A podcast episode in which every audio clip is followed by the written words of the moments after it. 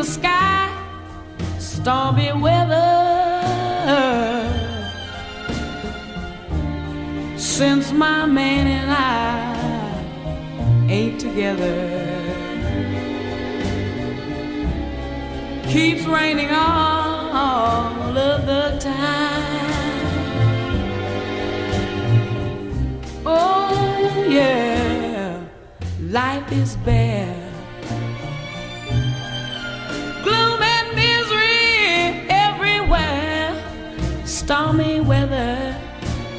Stormy weather.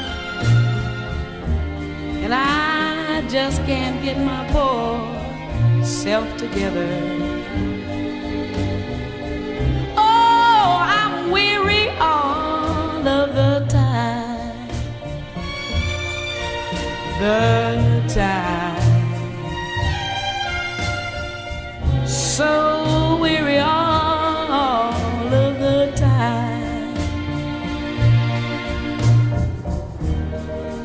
When he went away, the blues walked in and met me.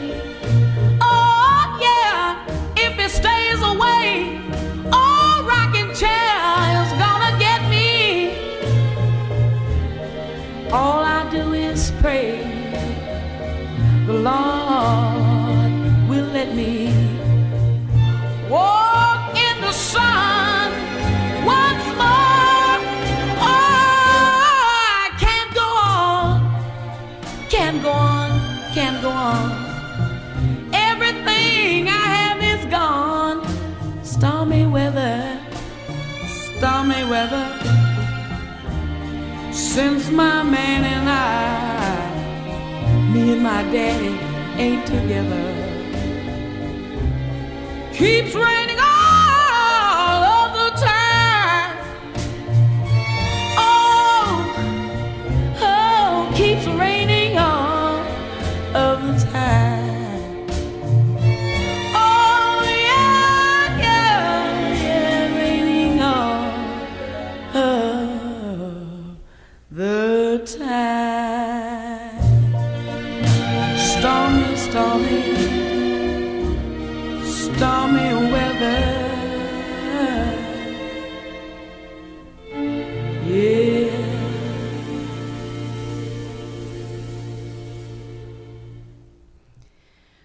Buenos días Puerto Rico, bienvenidas y bienvenidos a otro episodio de Dialogando con Beni. Este es su servidora Rosana Cerezo, comenzando eh, el programa con esta hermosa canción llamada Stormy Weather de Era James, una de mis cantantes de jazz favorita y de mi hija también, Stormy Weather. Eh, pues, se me acaba de caer el micrófono. Vamos por aquí. Y eh, la razón por la cual escojo esa canción de Stormy Weather es porque parece que tengo problemas aquí con el micrófono, así que les pido disculpas. Eh, el programa de hoy eh, lo vamos a dedicar al tema de la política en Estados Unidos, particularmente el tema de la política en Florida. Eh, Florida. ¿Y por qué hacer un programa sobre Florida y el clima tormentoso político que hay en Estados Unidos? Este movimiento de, de hacia la derecha, donde se están perdiendo eh, derechos adquiridos que pensábamos que eran derechos ya sencillamente imposibles de perder, derechos humanos y políticos, sociales, eh, algunos que ya llevaban establecidos por décadas, como el derecho a un aborto seguro, al, derecho a decidir a una mujer de cómo manejar su, su salud.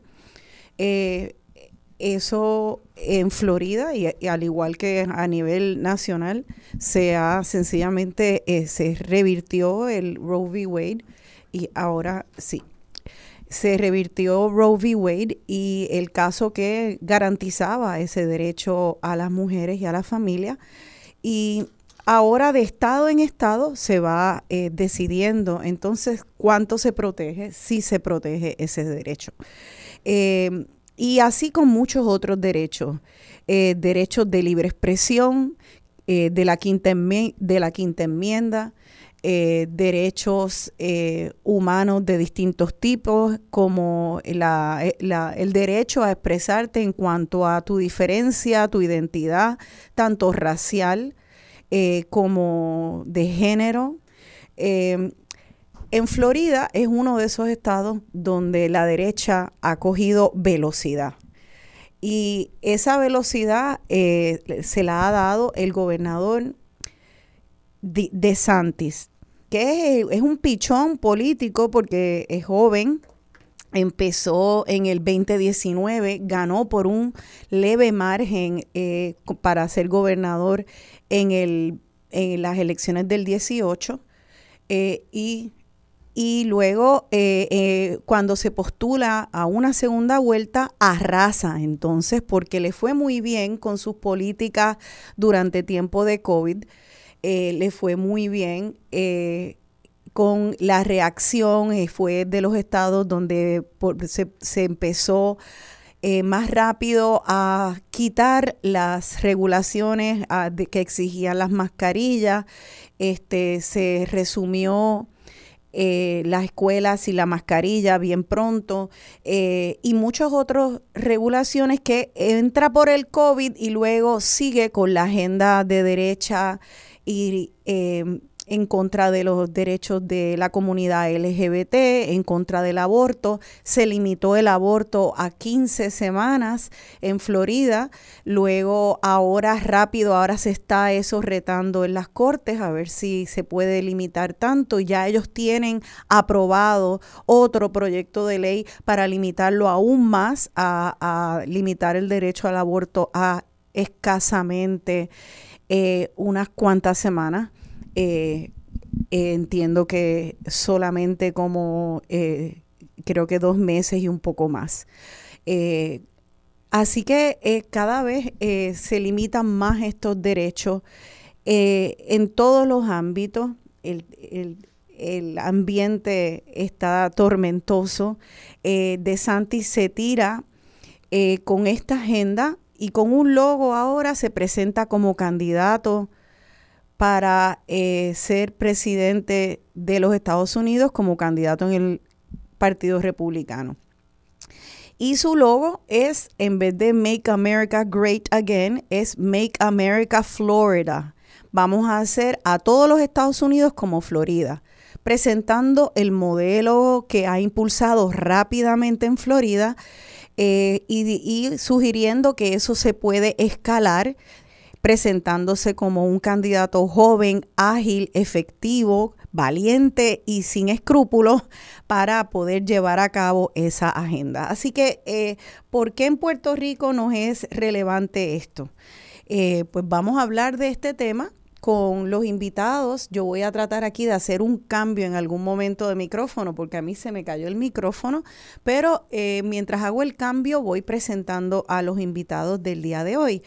Eh, y explicando un poco la música también, quiero que sepan que yo como una persona que me formé en mis años universitarios eh, y me formé políticamente en Estados Unidos como parte de ese movimiento universitario en Estados Unidos de derechos civiles, para mí ver este, esto en esta alza de la derecha en Estados Unidos es algo que me revuelca el corazón, me revuelca el estómago, este, me revuelca este, cada hebra de mi, de mi ser como, como boricua, como una boricua eh, que vive aquí y soy orgullosa de ser puertorriqueña, que sé el impacto que tiene el, que la nación de Estados Unidos eh, nos domine eh, como colonia Puerto Rico, que la política de los Estados Unidos este, se magnifica en esta isla como siempre se ha dicho, a los Estados Unidos le da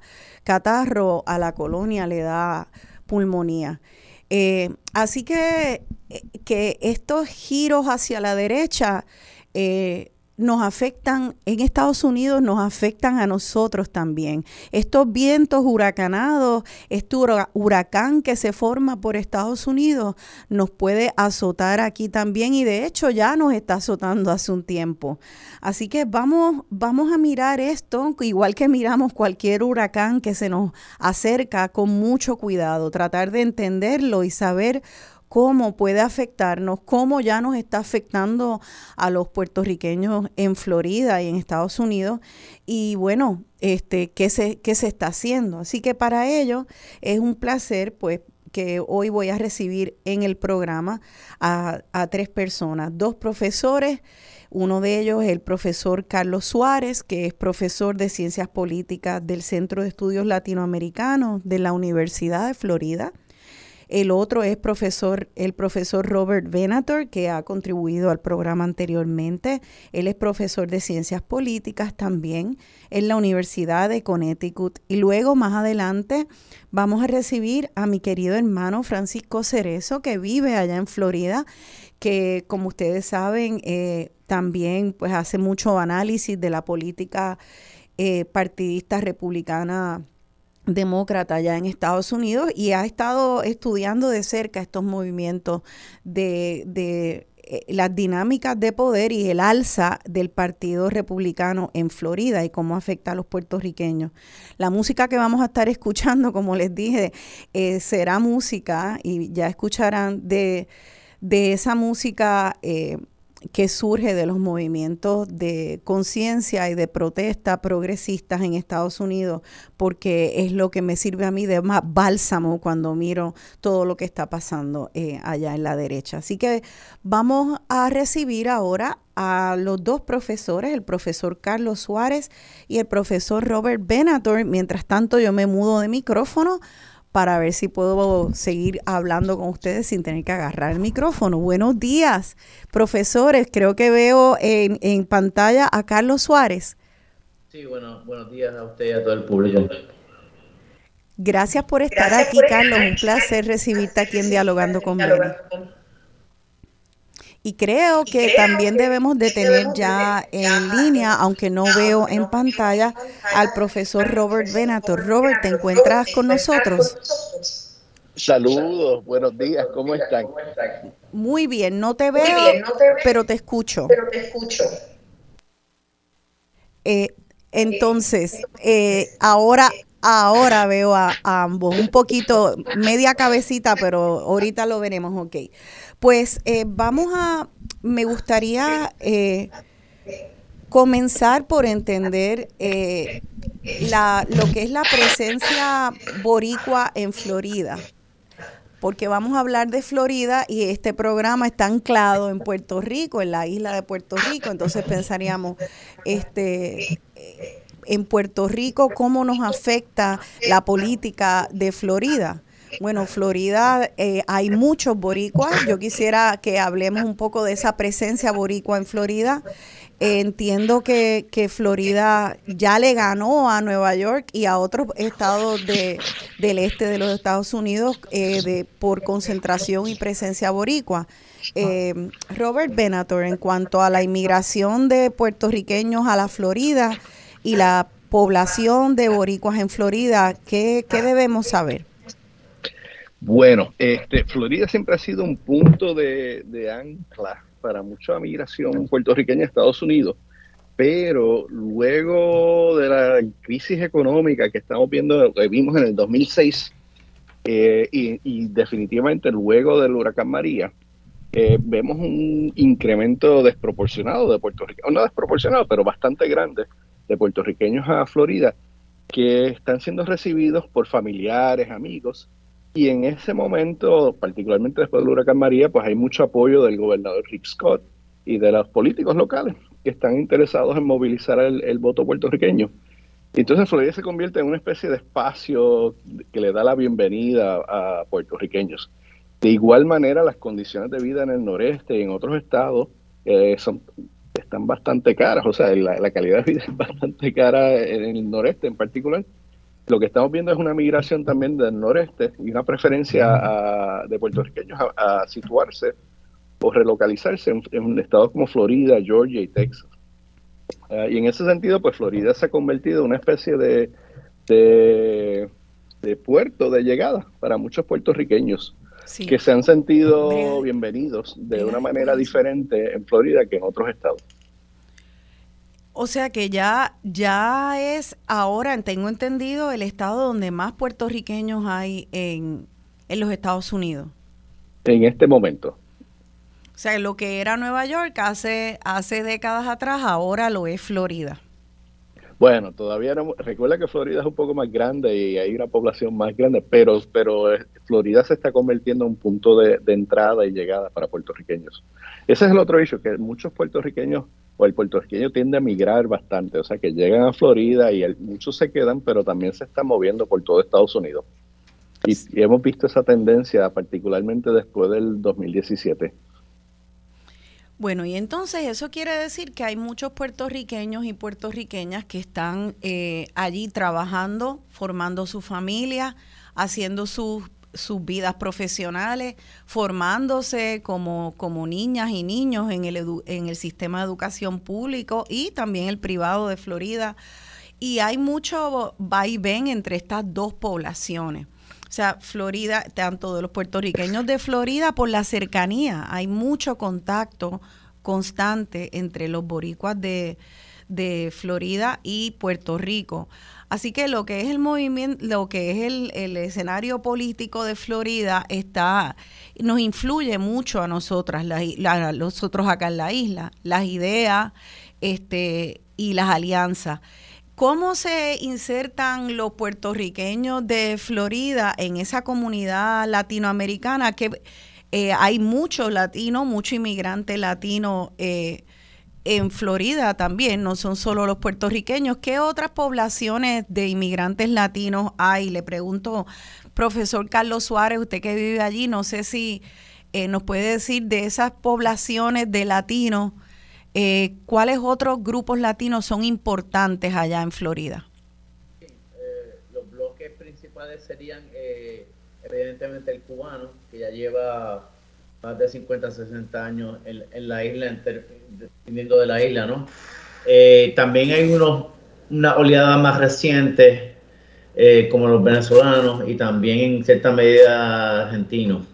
Eh, también una comunidad eh, presente de brasileros en, Orlando particularmente. Uno recuerda cómo una vez Bolsonaro pierde las elecciones, pasa una, vez, una breve sabática allí en, el área de Orlando.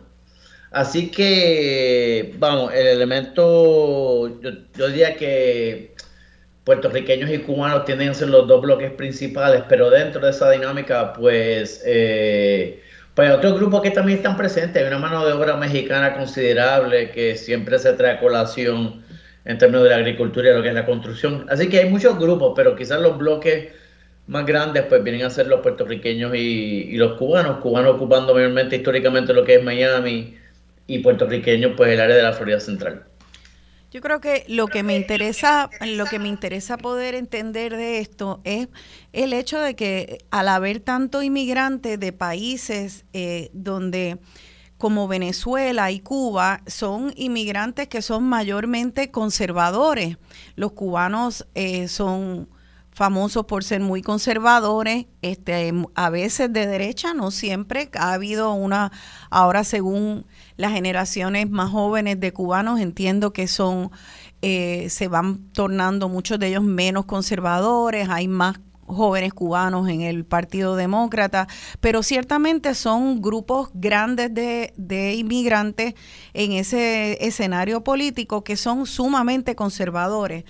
Eh, esos, esos latinos eh, que hay en Miami, incluyendo los puertorriqueños, este, se tienen, son parte de, la fuerza, de la base creciente del Partido Republicano en, en Miami. Te pregunto, este Robert Benator, ¿qué influencia tienen eh, todos los latinos que hay allí en este en esta movida de Florida hacia la derecha? Mira, yo creo que hay un sector bien grande, obviamente hay un sector cubano de la vieja guardia que se identificaba con la derecha y, definitivamente migrantes eh, brasileños, como mencionó el profesor Suárez, y, venezolanos que se identifican también con la derecha, no todos, obviamente, hay que, hay que ser cuidadosos, no generalizar. En el caso de Puerto Rico, eh, hay también una, una ola de derecha, o sea, Puerto Rico tiene grupos de derecha, ya sea en el Partido Dignidad, eh, el ala del Partido Popular, que es José Luis Dalmao, este, sostiene, dentro del Partido Nuevo Progresista, pues obviamente está Jennifer González y esa ala de republicana. O sea que hay unos elementos que ya sean, que vienen de Puerto Rico, que se insertan y han recibido apoyo de, o sea, del gobierno de Florida. Eh, cuando DeSantis era eh, legislador, él apoyó medidas, de, eh, medidas para plebiscitos apoyando la estadidad para Puerto Rico. obviamente Marco Rubio se ha identificado con la estadidad y Rick Scott. O sea que, hay una ola que, que se está moviendo a la derecha y que se está concentrando en Florida. No, no me atrevo a generalizar todo el voto puertorriqueño, toda la población puertorriqueña, pero sí también hay una ola de derecha en el Partido Demócrata, lo que acá le llamamos los Blue Dogs o los demócratas conservadores. Y aquí el trabajo de Carlos Suárez ha sido bien útil para entender cómo el votante puertorriqueño tiende a identificarse como pues, con e-, ese sector de derecha dentro del Partido Demócrata, que a veces no es muy diferente al, al sector de derecha del Partido Republicano. Pero sí estamos viendo un, crecimiento de derecha entre los votantes puertorriqueños en Florida. Bueno, eh, creo que creo que este, este tema de la diferencia entre los demócratas y los republicanos es uno interesante porque tal vez pueda haber similitudes a nivel eh, de políticas económicas, ciertamente, pero lo que está pasando en Florida, además, más allá de, de, los, de las movidas económicas, es también como, como mucha gente cualifica. Eh, la misión de, del gobernador de Santis como una cruzada de una guerra cultural. Y en ese sentido, ah, eh, no sé si ustedes están de acuerdo, pero los demócratas y los, y los republicanos tienden a tener eh, posiciones bastante diferentes. Robert Benator. Bueno, en, en la mayoría de las instancias sí, pero hay ejemplos, por ejemplo, del Partido Demócrata que o demócratas que se han afiliado a esa derecha cultural. Eh, por ejemplo, Joe Manchin eh, sostiene unas posiciones que a veces no son muy diferentes a las de la, derecha republicana. Eh, pero él, cuando tiene que votar para algunos, algunas medidas en favor del Partido Demócrata, pues se, se alinea con los demócratas, pero muchas veces se alinea con los republicanos ideológicamente o empuja el Partido Demócrata a, tomar posturas eh, similares a las del Partido Republicano. Él es un senador, él es un senador del estado de West Virginia. De West Virginia.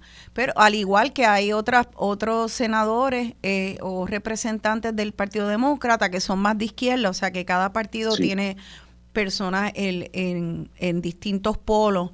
Eh, ahora vayamos entonces a lo que está pasando en, en Florida. Me gustaría poder hacer eh, un resumen noticioso entonces de las políticas de DeSantis, eh, que, era que como un discípulo de Trump que sigue las políticas y la visión de Trump.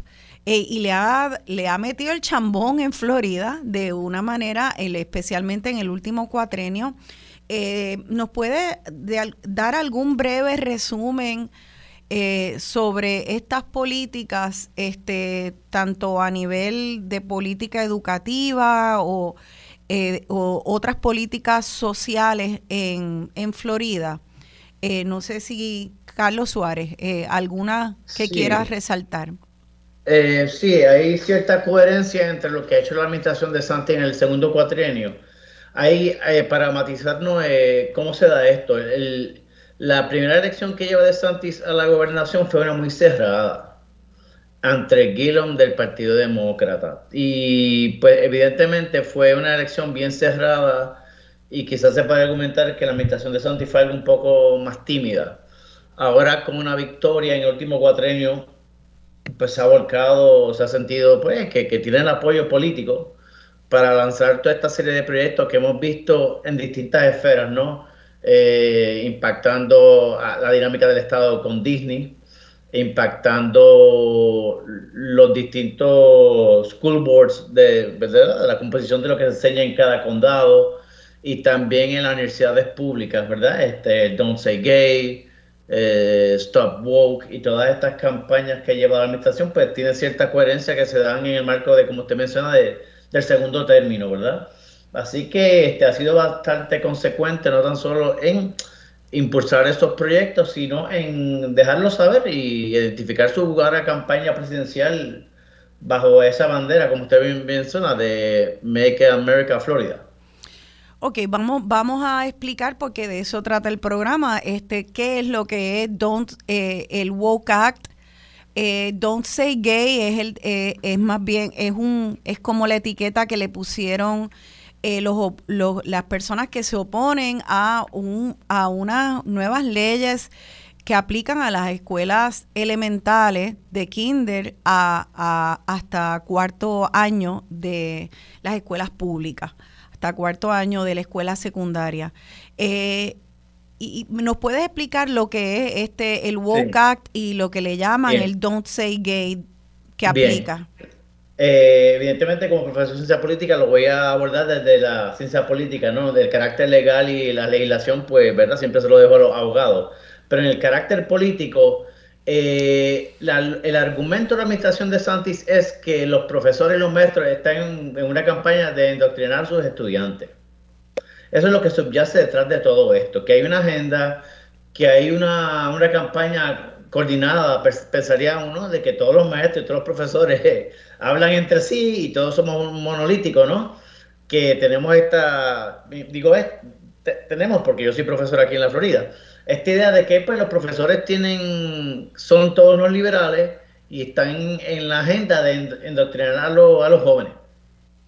Y eso incluye que, pues, eh, que es una comunidad que entonces, pues, según ellos, empuja, entre comillas, la agenda gay, eh, que también eh, empuja la dinámica de lo que es woke, que básicamente el asunto woke, quizás pues, el profesor Benator pueda apuntar un poco más, ya que está en el noreste de Estados Unidos, donde quizás esos debates se dieron más.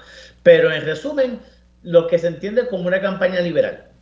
Entonces, toda esta legislación que ya usted mencionó, pues apunta a el gobierno de Santos en un intento de salvar a la juventud de este elemento, este elemento corrosivo, si queremos llamarle, de estos profesores liberales, estos maestros liberales, que tienen una agenda particular que le hace mal a los estudiantes. Ok, vamos a, vamos a, vamos a parar ahí porque ya nos tenemos que ir a la, a la pausa.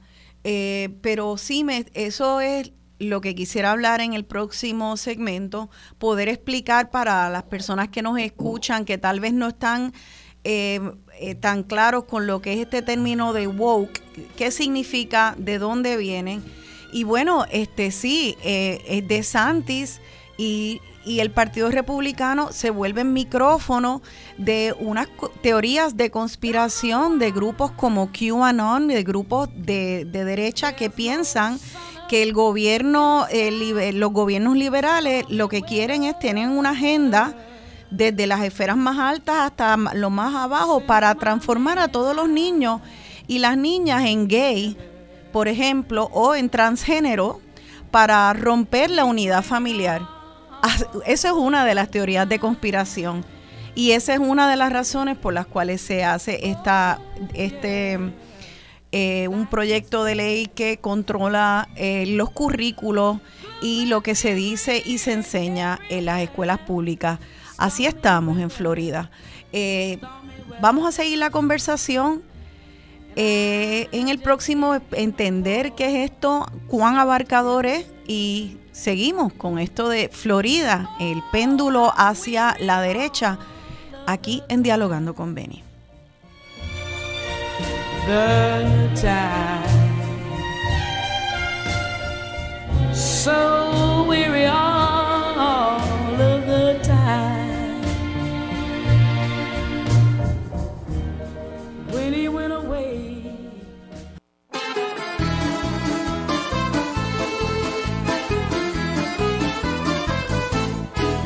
Una mattina mi sono alzato, vela ciao, bella ciao, bella ciao, ciao, ciao. Una mattina mi sono alzato e ho trovato l'invasor. Un partigiano, portami via.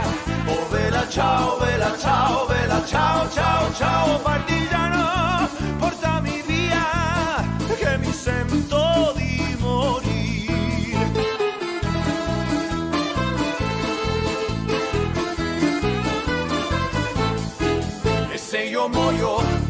partigiano, oh vela ciao, vela ciao, vela ciao, ciao, ciao, e se io muoio da partigiano, tu mi devi seppellir e seppellire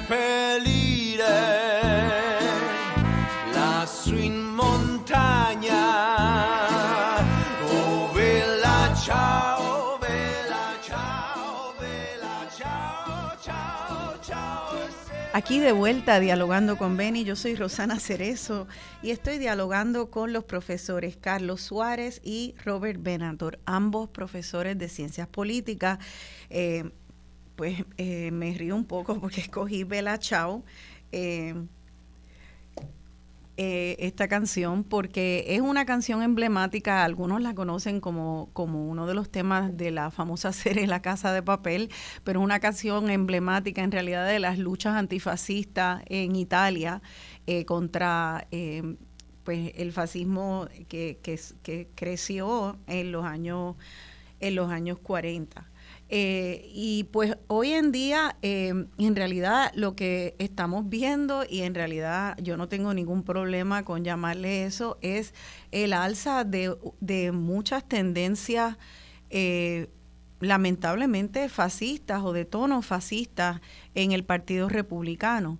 Eh, y responden y reaccionan a unos a unos movimientos, unas eh, intelectuales en parte, eh, que, eh, que presentan eh, teorías críticas, un pensamiento crítico, una mirada crítica de la historia, de la historia de la, de la raza, del género, de la sexualidad, y, y evalúa las instituciones sociales, las instituciones políticas, de acuerdo a ese lente de los privilegios que obtiene la gente eh, y cómo la sociedad perpetúa el racismo, aunque, como, aunque ya no haya esclavitud, hubo esclavitud y se, se ya se, se hace la abolición de la, de la esclavitud y sin embargo continúan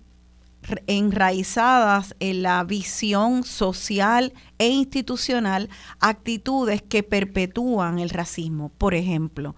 Me gustaría, eh, y a eso eh, se, le, se le llamó eh, una teoría crítica, y, y eso fue enraizándose en el análisis intelectual de, de ciertas universidades, de muchas universidades. Es interesante cómo eh, el Partido Republicano u otros mo- otros movimientos de derecha se agarran de ese análisis histórico, crítico, eh, para eh, crear mucho resentimiento contra ciertos segmentos de la, de la sociedad, incluyendo intelectuales, este, activistas eh, de derechos humanos.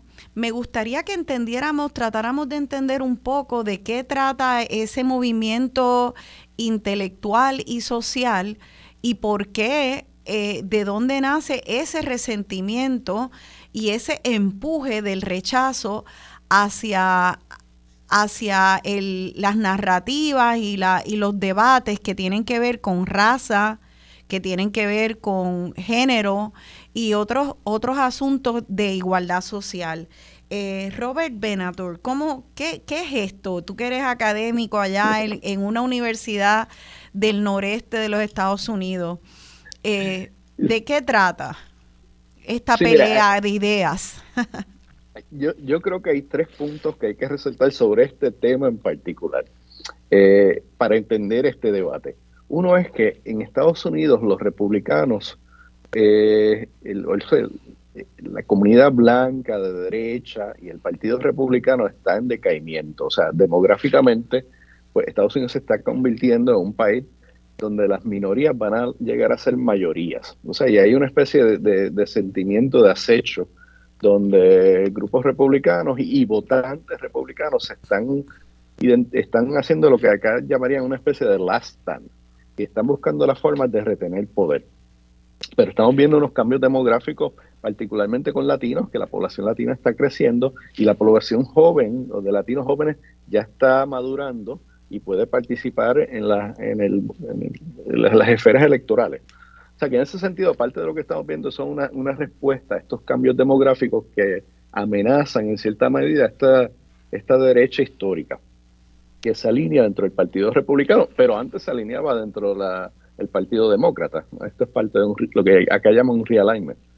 Y entonces, en años recientes, se ha revivido la supuesta guerra cultural que la había iniciado, pues había iniciado en los noventas, en respuesta a unas iniciativas del presidente Bill Clinton para diversificar el sector, eh, las corporaciones, la sociedad, con un discurso de multiculturalismo y de, diversidad y de equidad. Ese discurso de multiculturalismo, diversidad y equidad eh, se convirtió en una especie de, pues, de, mecanismo para, para para entrenar y capacitar a trabajadores en corporaciones, para entrenar a la facultad, para esencialmente tratar de, definir la sociedad estadounidense como una sociedad multicultural. Y, ha tenido una especie de respuesta de la derecha, eh, ataques y contraataques. Vaya, durante la administración de Obama y, en cierta medida durante la administración de Bush, eh, ese, ese movimiento multicultural como que se opaca un poco.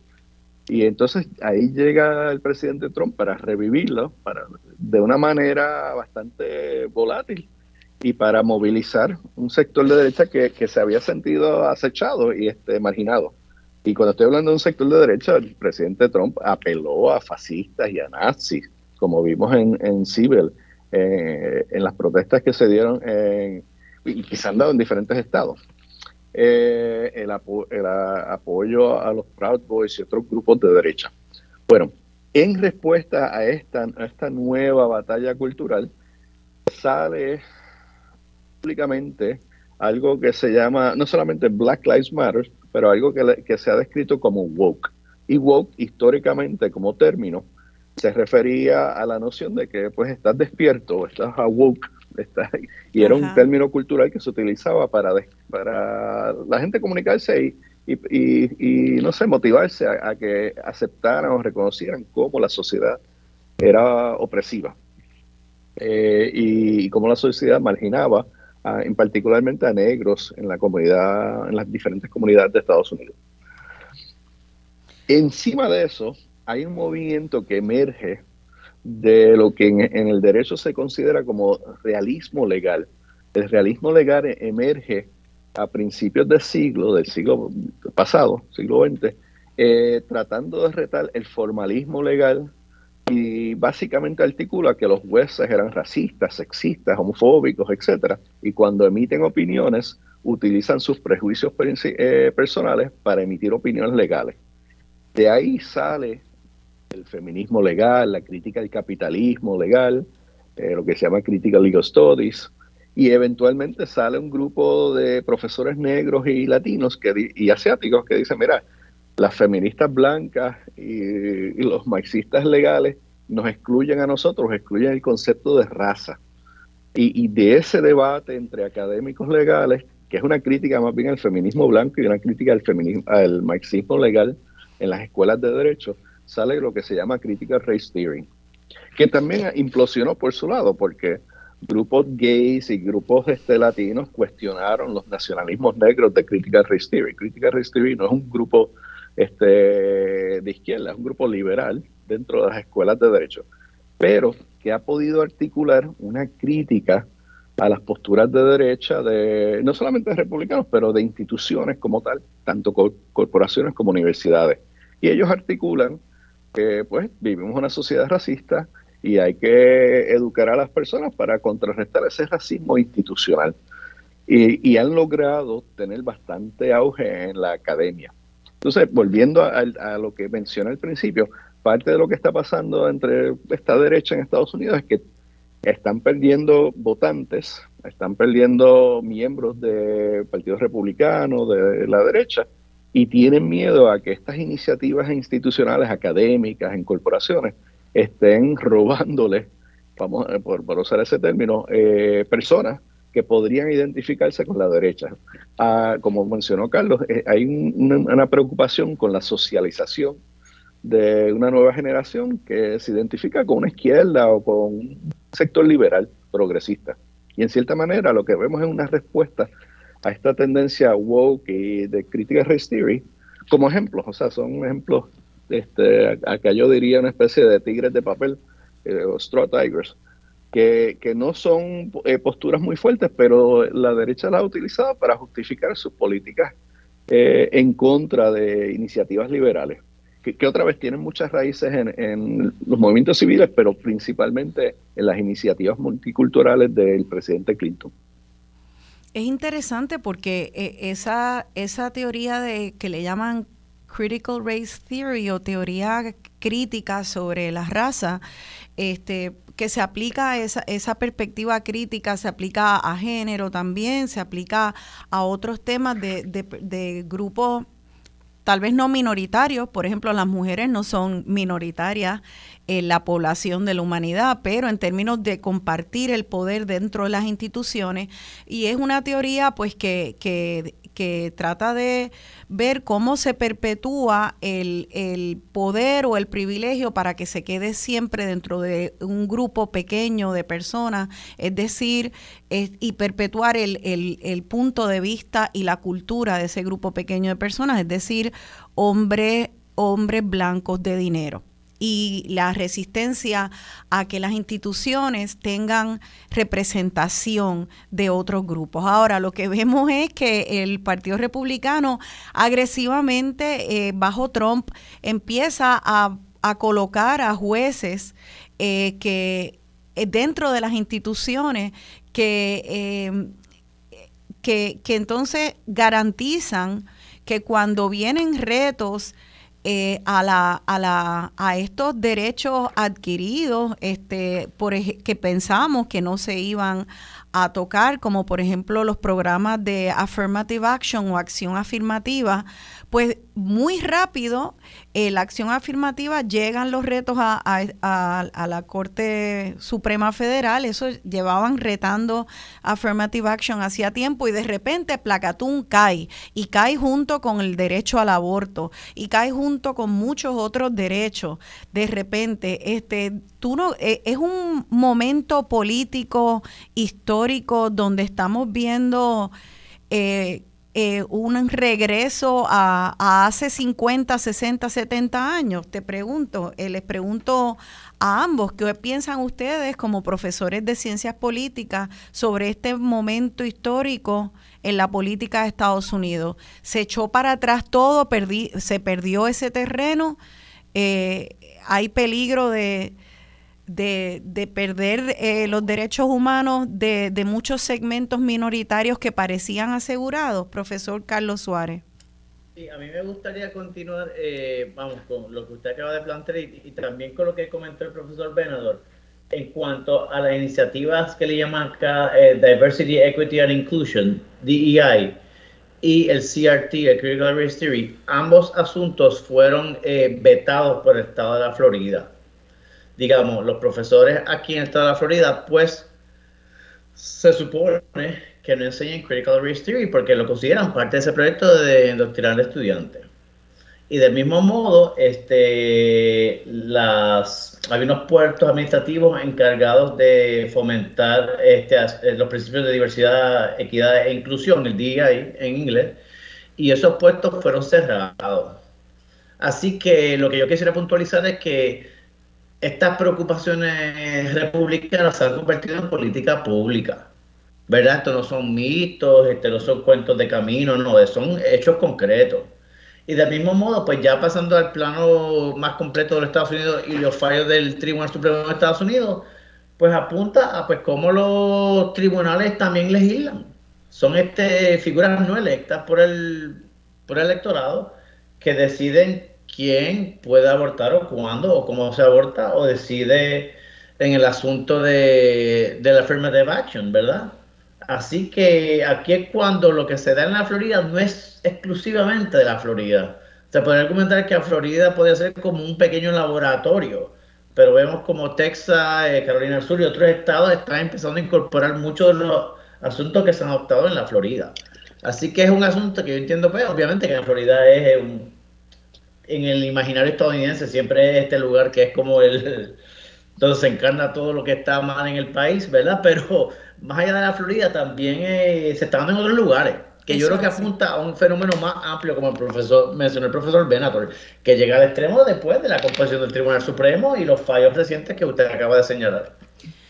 Eh, eso es lo que me gustaría entonces pasar a lo específico, ¿no? Es interesante que esto es como un, como un tablero de ajedrez eh, que los republicanos vienen moviendo muy agresivamente. Bajo Trump hubo muchos cambios institucionales en la judicatura a nivel federal, luego eso abre paso para que a nivel estatal personas como figuras como Ron DeSantis pueda meterle velocidad a cambios a nivel estatal eh, y quisiera que, entendiéramos, por ejemplo, eh, algunos, algunos ejemplos de cómo en el día a día de la Florida tal vez estudiantes, profesores están viendo esos cambios y cómo se limita, tal vez, o se pudiera limitar el, eh, el, el derecho de tener debates en una universidad, que es donde se supone que pueda haber debates, pueda haber libertad de expresión, donde se forjan esas ideas en un terreno seguro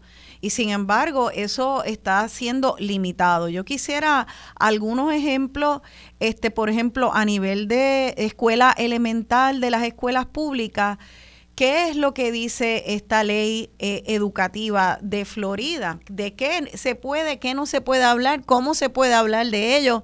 Por ejemplo, de la esclavitud, que hace poco hubo, eh, hubo un, un escándalo porque salió que pues hay en los libros se va a decir que los esclavos por lo menos tuvieron el beneficio de entrenarse en profesiones. Esto eh, como una manera de decir la esclavitud bendito estuvo mal, pero mira, tuvo sus beneficios, por, como si fuera un job training, un, un, un internado en aprender distintos oficios, como si la esclavitud, pues tal vez fue una manera más estricta de ir a, a Huertas College.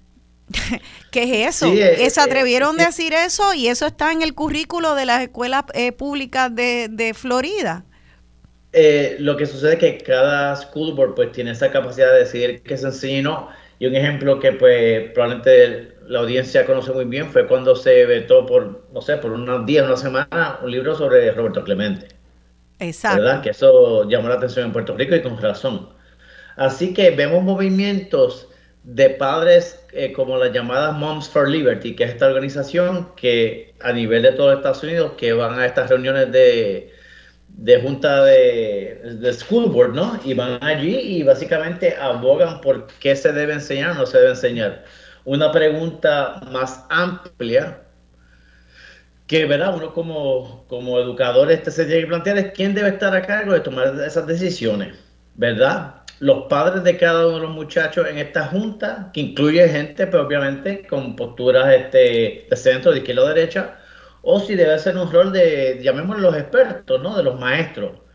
Eh, ciertamente en el caso de la Florida todo apunta a que tiende a ser eh, oficiales electos con el aval de grupos de derecha, porque ese es el clima actual que, pues, que está dominando aquí en la Florida. Pero yo creo que eso es parte de los debates. Y lo que usted apunta, pues mire, eh, puede impactar qué tipo de lectura se lee o no se lee, qué tipo de autores este, son incluidos o no son incluidos, a nivel universitario, qué tipo de cursos se puede enseñar o no se puede enseñar, ciertamente.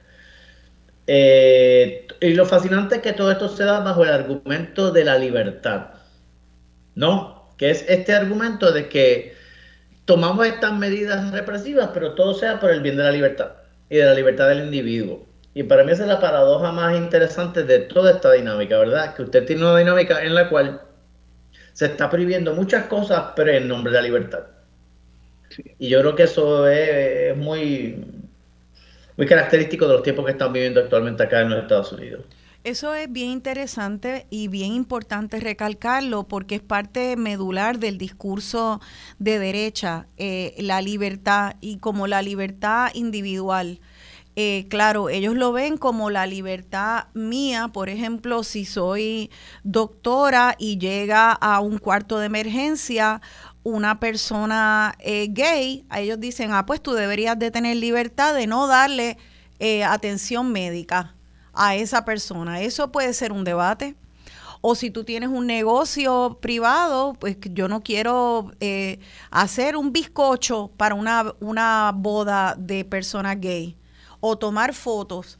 E, es un concepto de la libertad individual, eh, completamente individual, aunque sea a costas de los derechos eh, de los ciudadanos en el espacio público porque una cosa es lo que tú hagas en tu casa y otra es en el espacio público, cómo nos relacionamos en, nuestras gestiones públicas, aún dentro de negocios y comercios eh, que son de gestión privada. Eh, Robert Benator, ¿qué opinas en cuanto a, a esto? Eh, toda esta censura, la censura previa, las Moms for Liberty, todas las teorías de, conspiración que ha habido de la derecha que ahora se hacen realidad en, en estas en estas leyes que afectan los currículos, que afectan los contratos de profesores universitarios, que afecta cómo se habla y se debaten las ideas en las instituciones académicas. Sí, mira, quiero regresar un poquito al, punto, la pregunta inicial que, hiciste, porque creo que está amarrada esta conversación. Sí. Eh, parte de lo que está pasando en, otra vez, yo pienso que esto es un cambio demográfico y los republicanos están buscando cómo mantener el poder. Este, pero parte de lo que está pasando es que el Partido Republicano y la derecha de en, trompista sí, identificó unas fragilidades en la Constitución de Estados Unidos la constitución de Estados Unidos no es una constitución democrática, es una constitución republicana que afirma esta noción de derechos, de libertades por encima de la noción de igualdad. O sea, una noción de democracia definida como libertades, a diferencia de una noción, vamos a decir, más anclada en la Revolución Francesa, de una, una definición de democracia egalitaria. Entonces, esa derecha ha utilizado la constitución, las fragilidades, para posicionarse, para buscar jueces, para buscar formas de controlar, de, aplazar estos cambios demográficos. Y lo que vemos en esta discusión es que pues tienen que responder eh, a nivel institucional, no solamente en Florida, porque estos debates yo los veo aquí en, en, en Connecticut y los veo en todo Estados Unidos. Son debates, es, la derecha que está utilizando este modelo de, no solamente buscar las fragilidades constitucionales y legales, pero también de, de tratar de insertarse en espacios que han sido dominados históricamente, o sea, me refiero después de los 60, por liberales, o que progresivamente han sido dominados por sectores liberales. Entonces, en ese sentido, yo creo que estas, estas pequeñas batallas son intentos de la derecha de, pues, rescatar un poder que, que están perdiendo demográficamente, o sea, en, términos de población, no solamente con migrantes nuevos, pero con jóvenes que ya se están identificando con posiciones liberales. Y entonces están tratando de amarrar lo que puedan. Ok, este, pero eso, eso dicho, este, por ejemplo, los latinos podrá haber una, podrá haber una, unas poblaciones latinas que están creciendo, pero eso no necesariamente quiere decir que no se van a ir para la derecha. Eso es lo que es interesante de Florida, o sea, presumir que que porque hay más gente, brown people, eh, va a haber menos republicanos, no es necesariamente esa la ecuación, ¿verdad, Robert?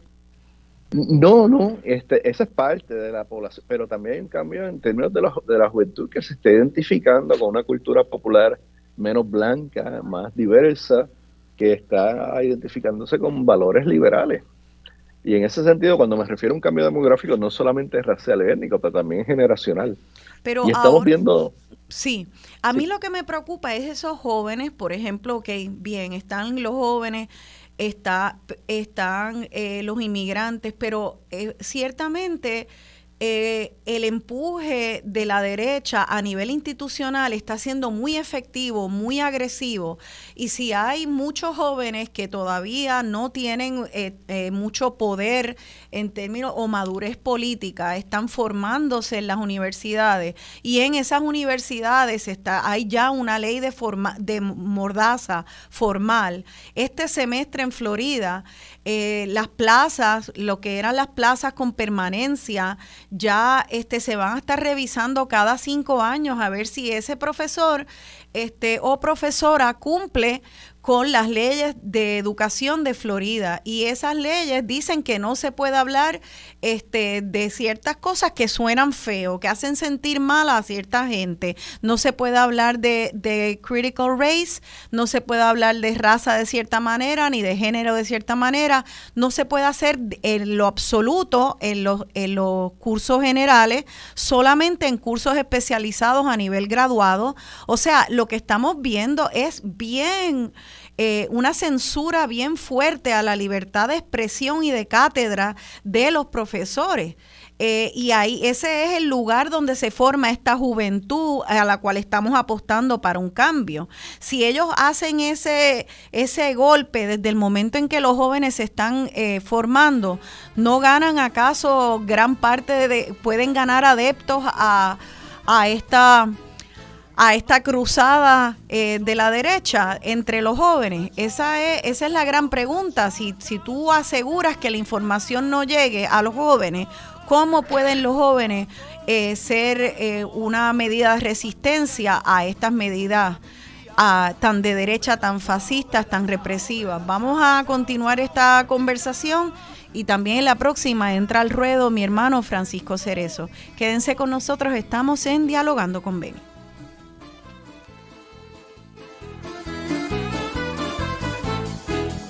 Io muoio da partigiano. Oh vela ciao, vela ciao, vela ciao, ciao, ciao. E se io muoio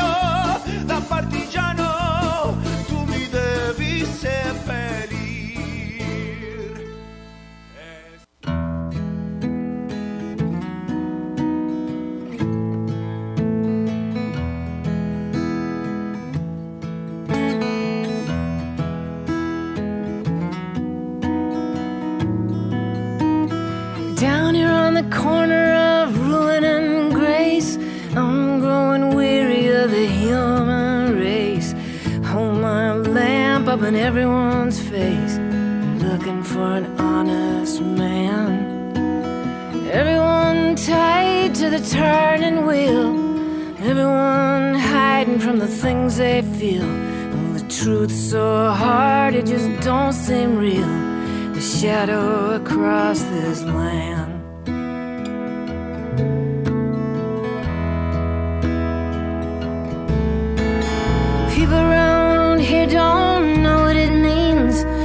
Suffer at the hands of our American dreams. Turn their backs on the grisly scenes, traced to the privileged sons. They got their God, they got their guns, got their armies and the chosen ones. But we'll all be burning in the same big sun when the great correction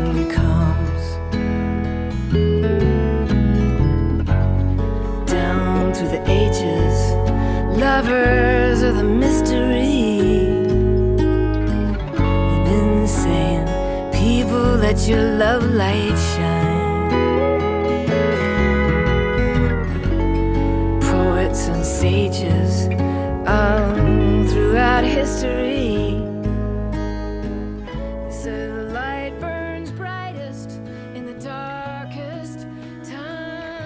De vuelta dialogando con Benny. Yo soy Rosana Cerezo y estoy dialogando con los profesores Carlos Suárez y Robert Benator, profesores de ciencias políticas. Esa canción, The Great Correction, de una cantante, Eliza Gilkison, habla sobre cómo a veces eh, es, difícil y las personas, irónicamente, pueden ser eh, víctimas de, de su idea de lo que le llaman el American Dream el sueño americano y estábamos hablando precisamente antes sobre esta paradoja de que a veces eh, se usa la palabra libertad para precisamente limitar y coartar la libertad. Eh, eh, es increíble cómo se puede usar la misma, el mismo concepto que estás violentando se usa para defenderlo, ¿no? Eh, y esa, esa ironía de cómo un sueño, que en realidad puede ser un sueño puro de verdadera libertad, a, a, la diversidad humana, la diversidad de pensamiento, este, se usa para la represión fascista, francamente, y la, la represión de ideas. Eh, quisiera, antes de continuar, ya mismo vamos a llamar a mi hermano, le voy a pedir a nuestro técnico de, sonido que vaya llamando a mi hermano Francisco Cerezo para que se una a la discusión. Quisiera resumir, ¿verdad?, este, lo que hemos estado hablando hasta ahora, antes de continuar, eh, eh, en cuanto a estas legislaciones de, de Santis, bueno, que está esta reciente legislación eh, de las leyes educativas, primero de primer grado hasta aquí, de kindergarten hasta cuarto grado, cuarto año de, de, escuela superior y ahora este semestre universitario empieza con una nueva ley que aplica a las universidades, coartando la libertad de expresión. Este, haciendo que las plazas de los profesores sean, eh, puedan ser revisadas, eh, son cada cada cinco años, pero antes también, si cualquier estudiante este, dice, pues mira, esa profesora o ese profesor quiso hablar del tema, de cualquier tema LGBT o un tema de raza y me incomodó. Eh, cualquier conversación que dentro de esa, esos temas ahora prohibidos dentro de Florida, dentro de ciertos niveles de kinder a cuarto año y cursos generales universitarios. E, eso es eh, tremendo y puede y ya está teniendo una, un efecto de enfriamiento a la discusión. Eh, al debate político. Yo digo, ya está teniendo y le voy a decir que a mí me paró los pelos cuando estaba buscando en la prensa de Florida la, la, eh, entré a, leer en periódicos de Tampa, en periódicos locales de Miami, y me daba cuenta que había eh, una especie de temor de poder decir lo que querían decir. Se hablaba de los hechos, eh, pero se decía de una manera, por ejemplo, ellos podían decir una noticia sobre cómo ahora eh, no se puede eh, hablar de raza ni de género eh, en la universidad y, ellos lo, lo, dicen, pero no se atreven a, acabar a, a, decir que eso es una censura. tú te das cuenta que hay como un bailecito alrededor, no usan las palabras que tú esperarías que se usan. Eh, de censura previa, que se, se le nombre, se ponga la cola al burro. No, es como que te dicen los hechos, pero no acaban de hacer la conclusión de lo que significa esto para el sistema y para un sistema académico. Se nota una timidez en cómo la prensa local está reportando estos movimientos muy rápidos dentro de las instituciones en Florida. Yo quisiera saber si, si de hecho este, esto pudiera ya estar causando lo que le llaman en inglés un chilling effect al debate, al debate público. Este, sea en Florida o en, en cualquier parte. Quisiera saber la, la opinión de ustedes, este profesor Robert Benator. Mira, yo, yo he vivido, he experimentado esa persecución académica en muchas instancias. Eh, yo me acuerdo cuando yo dictaba clases en Ithaca College, la derecha a mí me tomó de punto y bueno, que hasta salí en Time Magazine y todo en 2002, este, con un profesor, en 2004 creo que fue, con un profesor radical que estaba indoctrinando, porque yo estaba criticando en ese momento las políticas fascistas del presidente Bush. Y me tomaron de punto y fue una, una iniciativa nacional grupos de derecha como el Young Americans Foundation estaban enviando cartas y faxes y, televisoras. Y, eh, bueno, medio mundo me atacó. Más recientemente me, tocó eh, lidiar con la boricuada académica boricua, con esta cuestión de la persecución woke, porque me, me, me consideraba muy, muy derechista por tomar, eh, por enfatizar estudios, eh, el enfoque de estudios puertorriqueños con, con, una base en la política pública y un enfoque en la política institucional.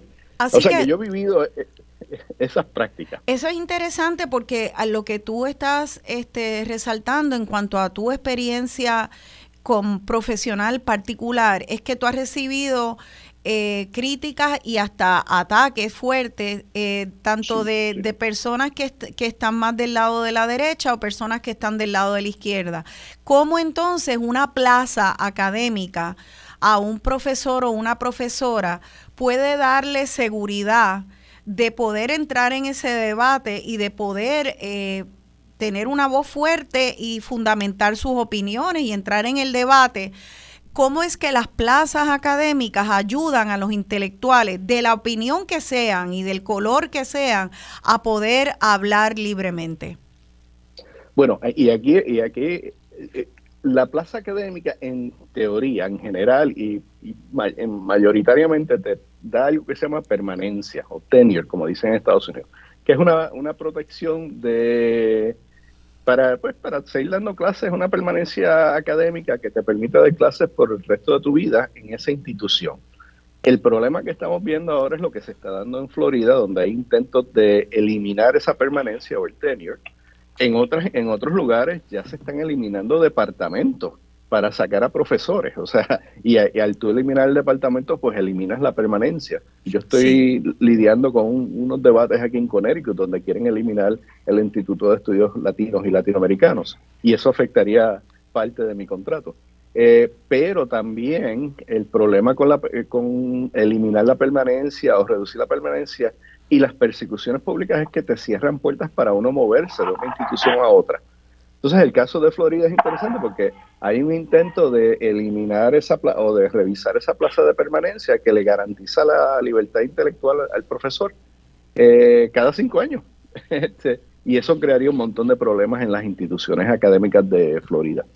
Y eso en Puerto Rico también de facto está pasando, porque en Puerto Rico han congelado muchas plazas de permanencia en la Universidad de Puerto Rico y entonces mantienen a los profesores y a las profesoras en, en plazas por contrato, lo cual se, puede, se le puede quitar en un año el contrato. Entonces, si los políticos que hacen los nombramientos de confianza a los puestos administrativos de liderazgo dentro de una universidad no están de acuerdo con la política de un profesor, esa profesora o ese profesor que no tiene permanencia puede ver sus habichuelas arriesgadas porque, porque tiene una opinión este, y esa opinión quiere fundamentarla y quiere que sea parte del debate político. Ahí yace el gran riesgo de fascismo en una sociedad que no permite que sus, eh, sus intelectuales puedan debatir eh, las ideas con fundamentos, especialmente en el bastión de las ideas, que es una universidad. Antes de recibir a mi hermano, quisiera darle un turno al bate al profesor Carlos Suárez. Este, eh, ¿Alguna opinión en cuanto a lo que está sucediendo con la nueva ley? Porque creo que ustedes ahora están empezando este semestre académico en Florida con esta nueva ley que afecta a las permanencias Em, de los profesores en las universidades públicas de Florida. Sí, este, me gustaría apuntar en cuanto a lo que dijo el profesor Benator. De, pues sí, que hay veces que mayormente los ataques que tienden a ser eh, objeto de la prensa y de preocupación y con razón tienden a venir de, la derecha, pero también hay veces que dentro de la misma izquierda y en el espacio académico se dan estos debates y esta marginación de ciertos profesores por opiniones poco populares, ¿verdad?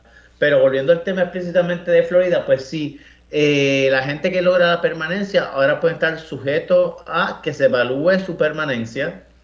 Eh, también se está contemplando en la Florida lo que ellos le llaman quiet retirement o retiro callado, que son profesores que lograron permanencia hace, qué sé yo, 5, 10, 15 años, pero entre comillas, no están activos. Y muchas veces las universidades de carácter, como le llaman acá, Research One, que son las investigación las más grandes, pues se entiende que uno de los roles de los profesores es el dinero a la institución.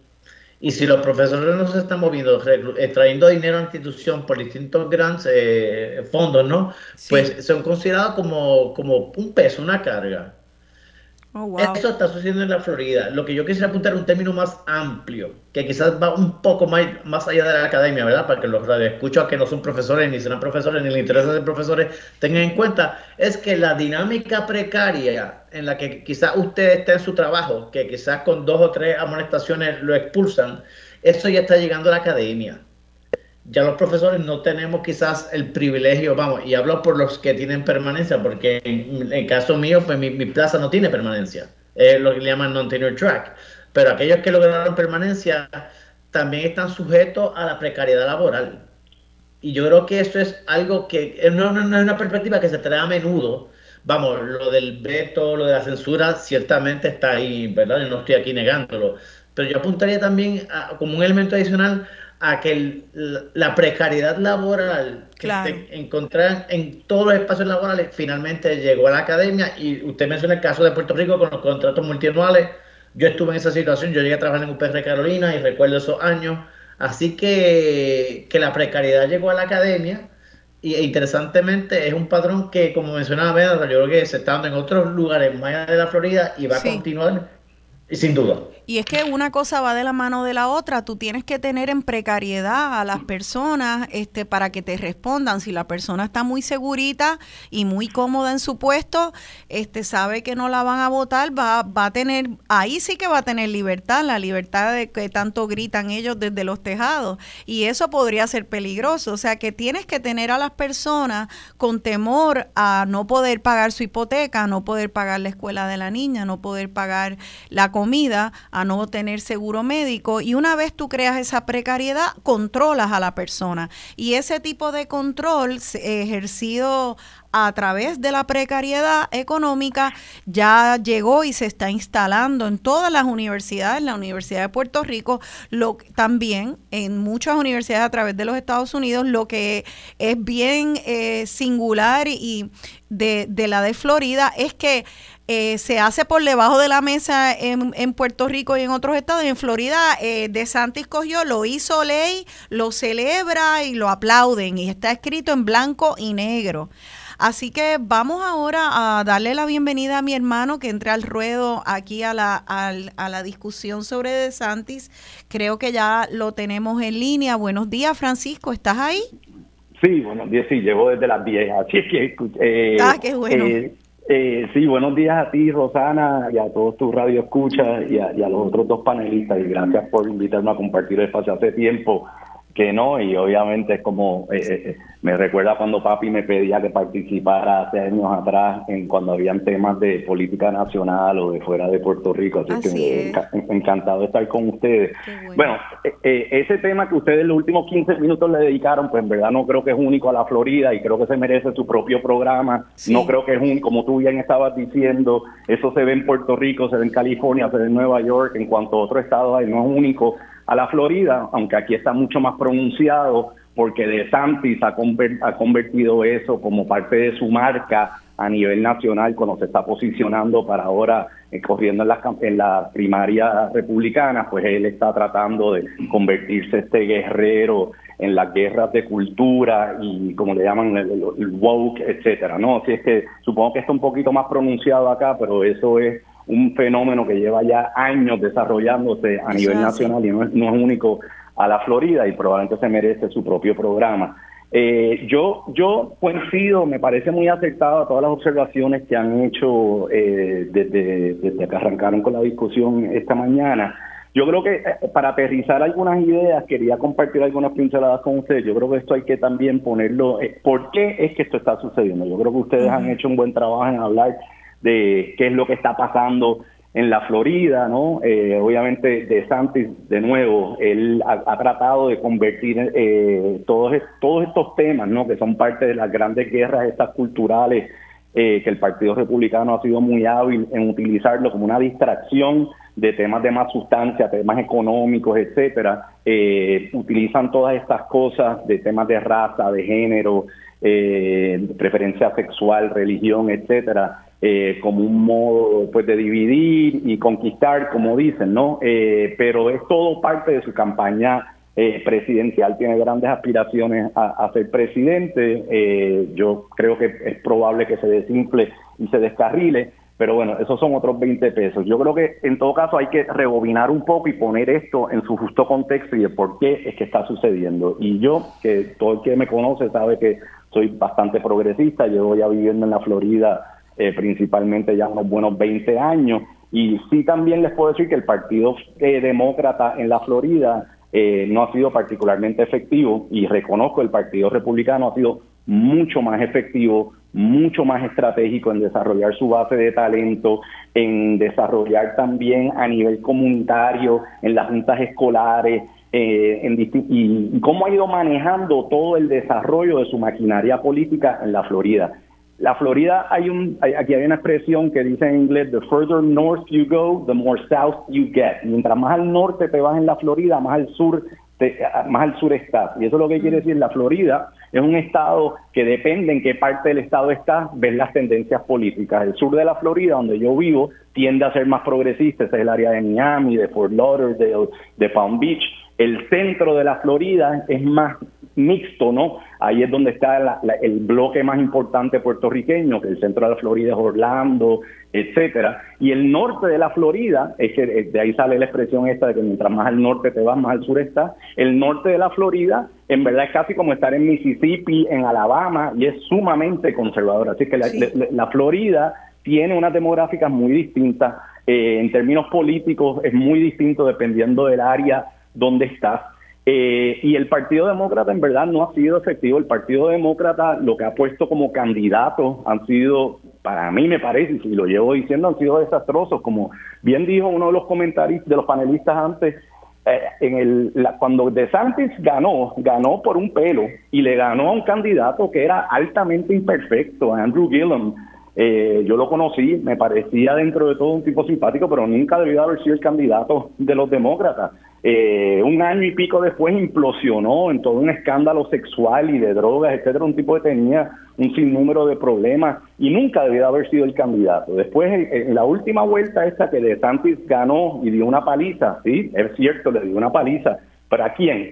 A un ex gobernador republicano que se convirtió demócrata, que mucha gente piensa que era por oportunismo político. No, entonces, antes de eso, en años previos, los demócratas postularon a Bill McBride, McBride y una serie de candidatos que en verdad son, para hablar en Arroyo Cholo, unos batatas. Los demócratas no han sido hábiles poniendo candidatos formidables para hacerle frente a los republicanos. Así que, si bien es cierto que uno puede tratar de desarrollar una narrativa que los republicanos han sido contundentes, y es cierto que cada vez están eh, más y más fuertes en la Florida. En gran medida también responde por la falta de organización de los demócratas de presentar unos candidatos altamente imperfectos, hasta flojos, incompetentes.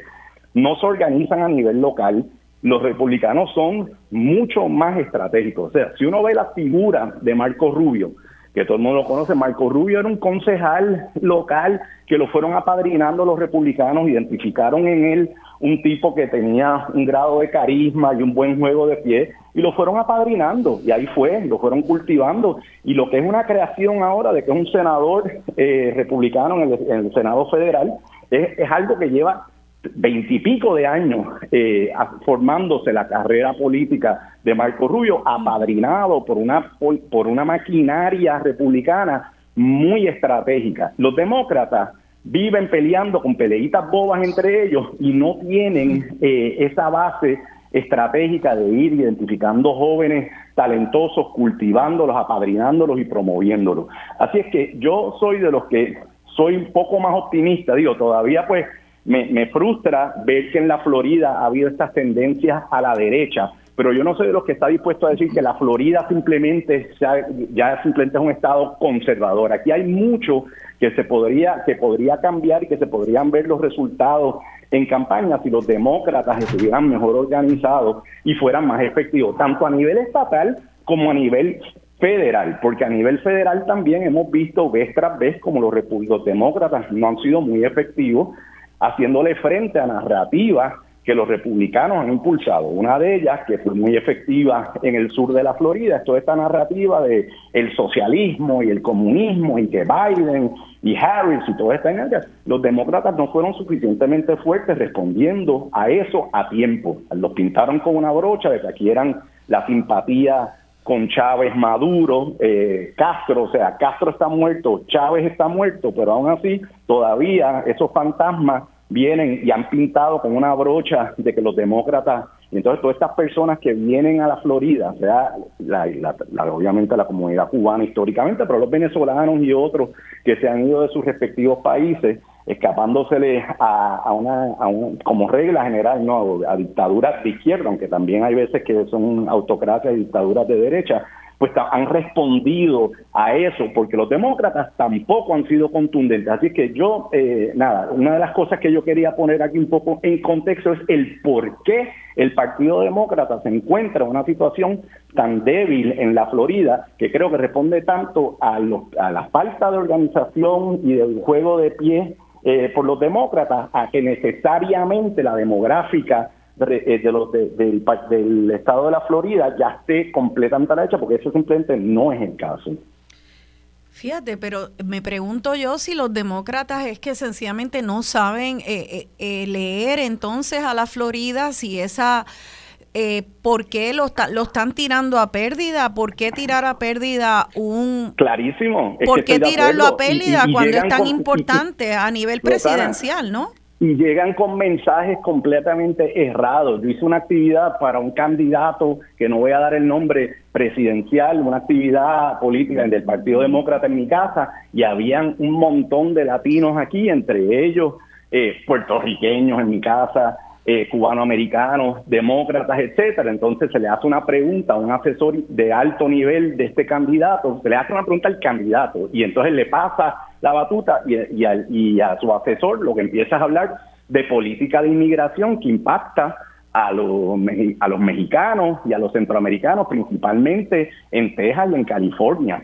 ¿No? Y en Arizona. Eso en Miami, pues mira, o sea, un puertorriqueño que está, eh, y también como comentaban los panelistas, la demográfica de los puertorriqueños que se ha mudado a la Florida también es bien interesante. En los años 70 era un grupo, era una demográfica un poco distinta. Desde el 2006, lo que los puertorriqueños que han empezado a venir acá, cada vez más y más también al sur de la Florida, eh, son muchas veces arquitectos, doctores, banqueros, una demográfica, llegan aquí, se montan en su avión, en JetBlue, en American Airlines, y el tema de que si los mexicanos y los guatemaltecos, inmigración y la frontera, no le es relevante en lo más mínimo, o sea, en lo más mínimo. Entonces, este candidato que tenía aquí un grupo de puertorriqueños, algunos cubanos, venezolanos, etcétera, hablándole a ellos como el gran tema de importancia, como si fuera a ser relevante para un puertorriqueño, que lo es quizás para alguien como yo y como tú, porque somos, qué sé yo, creemos en muchos temas de justicia social, pero como regla general, estar hablándole de política de inmigración que impacta a los mexicanos en Texas y a los guatemaltecos y a los salvadoreños en California, simplemente no es una prioridad para el puertorriqueño que está entrando a la Florida.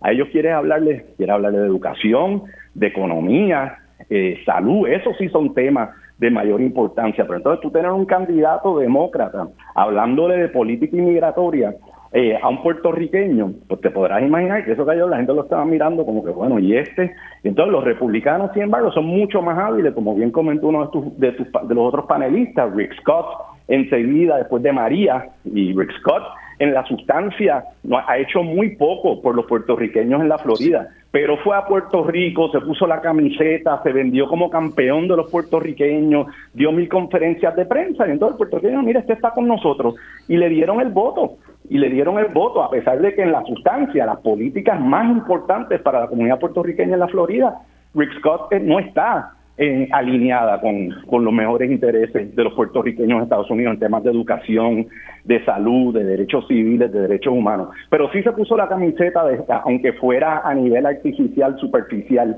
eh, se puso la camiseta después del huracán María y los, y los, y los demócratas ausentes del todo en ese sentido. Así es que, de nuevo, ha sido una falta de astucia eh, por parte de los demócratas que es, es, preocupante y responde mucho del éxito de los republicanos a esa falta de, buen juego de pie por los demócratas.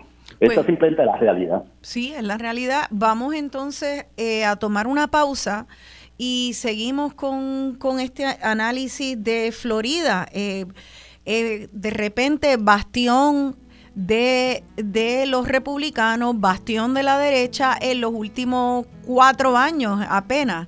Eh, ¿Cómo entonces los puertorriqueños pueden desempeñar un papel para eh, hacer que eso cambie un poco, que se humanice un poco la política. ¿Acaso nos interesa eso a los puertorriqueños que estamos allá en la Florida? ¿Cómo nos afecta a los que estamos acá? Seguimos en Dialogando con Benny.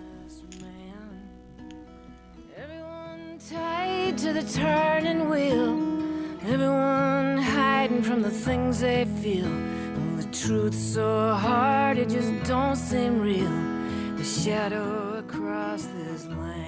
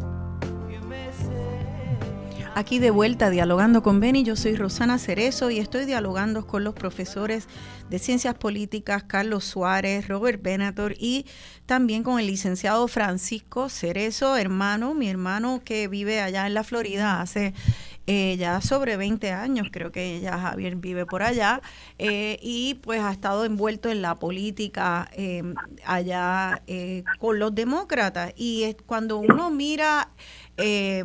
en apoyo a lo que dijiste, Francisco, en el último eh, segmento, cuando buscaba yo ayer eh, cifras sobre cuánto gastaban eh, cada partido, los republicanos y los demócratas, por ejemplo, en campañas, en anuncios, en la Florida, es increíble, era como más de tres veces más lo que gastaban los republicanos a los demócratas en la Florida.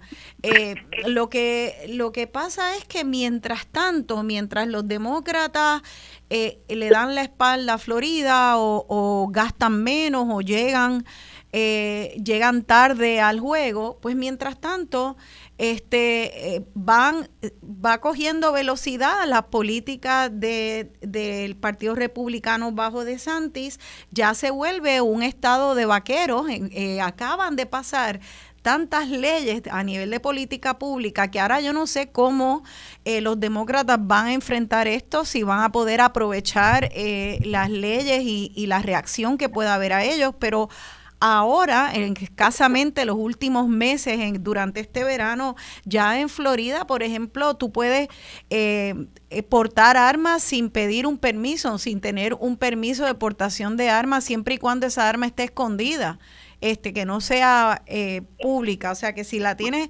eh, debajo, eh, en el bolsillo o escondida debajo del pantalón, pues no necesitas un permiso. Imagínate qué ley de vaquero en un estado donde al igual que, cual, que tantos otros estados ha habido más shootings, este, recordemos lo de las matanzas en el, en el disco Pulse. O sea, están pasando, están pasando unas reglas que cuando las conjugas, permitirle a las personas andar por ahí eh, sin eh, eh, con, con pistolas, sin, sin necesitar permisos de deportación y a la misma vez pasar, por ejemplo, leyes donde no permites que las personas trans entren al baño que coincide con cómo ellos se proyectan y su, lo que es su identidad de género, sino que tienen que entrar, aunque haya una persona trans que, que se proyecte, que es una persona que se proyecta como, como un hombre que es un hombre en su identidad de género, no puede entrar al baño de los hombres. Tiene, y lo obligan a entrar al, al baño de las mujeres. Imagínate tú. Y eso tú lo conjugas con una persona con todos sus prejuicios que puede tener y toda su violencia contra quizás la comunidad eh, LGBT o quizás contra las mujeres o quizás contra los inmigrantes, con cualquiera de las poblaciones vulnerables que están eh, a las cuales se le están quitando derechos con estas leyes, este, las vulneras más con personas que andan por ahí armadas y que se sienten cowboy y envalentonados por un Estado que está quitándole derechos a poblaciones que son vulnerables. Ya entré al chat de la, de, del programa y se puede ver esa división. Personas hablando de, preguntando que si es que, ¿qué me pasa a mí? Que estamos hablando entre todos aquí, debemos de ser todos homosexuales, de acuerdo a, la, a una de las personas en el chat, porque estamos ah, defendiendo a los demócratas, que es el partido de los homosexuales. Imagínate, cosas así. El partido de los pedófilos. Hay otros que están diciendo en el chat, mira, eh, es terrible que se nos vaya la vida discutiendo estas, eh, quitándoles derechos a, personas y poblaciones vulnerables y mientras tanto en Florida eh, ¿dónde, está, eh, ¿dónde están los servicios de salud? Por el piso. El sistema de salud de la Florida, cuando le evalúa eh, el sistema de salud público en relación a otros estados, es de los más bajos de la nación americana. y e igualmente una falta de discusión de los temas que sí le importan a los ciudadanos de a pie. quisiera entonces que, que comentaran sobre esto y si es posible que eh, los demócratas aprovechen y se pongan para su número, o los independientes o quien sea, este, y traigan esto a colación.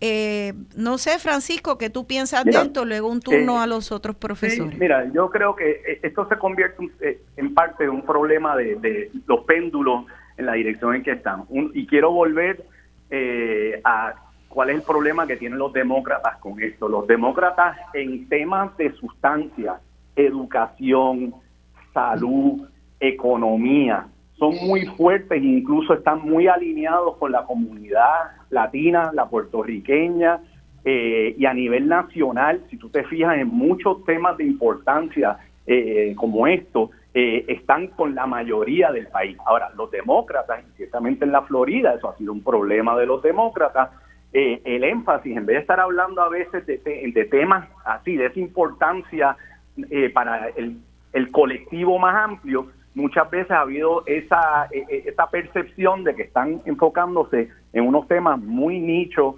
como lo de género, etcétera, que también es importante, pero se les ha pintado con la brocha de que el demócrata lo que quiere es estar hablando solamente de los baños y etcétera, que eso es importantísimo, fantástico, pero de nuevo, a muchas personas no ven eso como una prioridad y entonces los republicanos han sido muy hábiles ahí vuelvo, Ron DeSantis y otros han sido muy hábiles en decir, mira, los demócratas no están contigo eh, lo que ellos están enfocándose es en lo de los baños de los trans y en cosas de esa índole que son más, eh, no son temas que, eh, que, ampliamente son de, simplemente no lo son, quizás en ciertos círculos sí son temas de, prioritarios, pero como regla general no lo son para la masa en el Estado. Y entonces eso ha sido un fracaso de los demócratas, deben poder hacer ambas cosas, ¿no?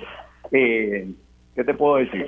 Pues eso yo a mí me frustra mucho el Partido Demócrata en la Florida porque he visto vez tras vez tras vez como caen en estas trampas que le han ido, que le han ido poniendo. y la, la trampa al final es, ser reactivos a la narrativa del Partido Republicano. O sea, en vez de ellos sentar su propia agenda, presentar la agenda, hablar de sus prioridades, están reaccionando todo el tiempo a la agenda de, del Partido Republicano y la narrativa de derecha. No sé si están de acuerdo. Y aún, pero lo, otro que iba a decir, y con vía vehículos y portavoces que no son efectivos con personas, con candidatos que simplemente no son efectivos. Tú tienes un Charlie Chris siendo el portavoz de ese mensaje y mira, no sorprende que Ron DeSantis le dio una paliza. O sea, yo no soy de los que creo que Ron DeSantis es un tipo adorado en la Florida y que necesariamente se va a convertir en esta figura nacional de peso. Eh, le dio una paliza a Charlie Chris porque Charlie Chris es flojo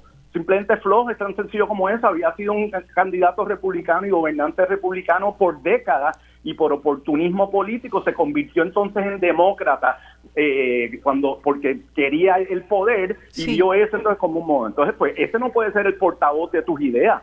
Un ex republicano que hasta los otros días estaba en contra de muchas de las ideas básicas del Partido Demócrata. Y ese va a ser tu portavoz de las ideas. Es quien tú quieres galvanizar a tu, a, a tu base para que salgan a votar. Pues por supuesto que no.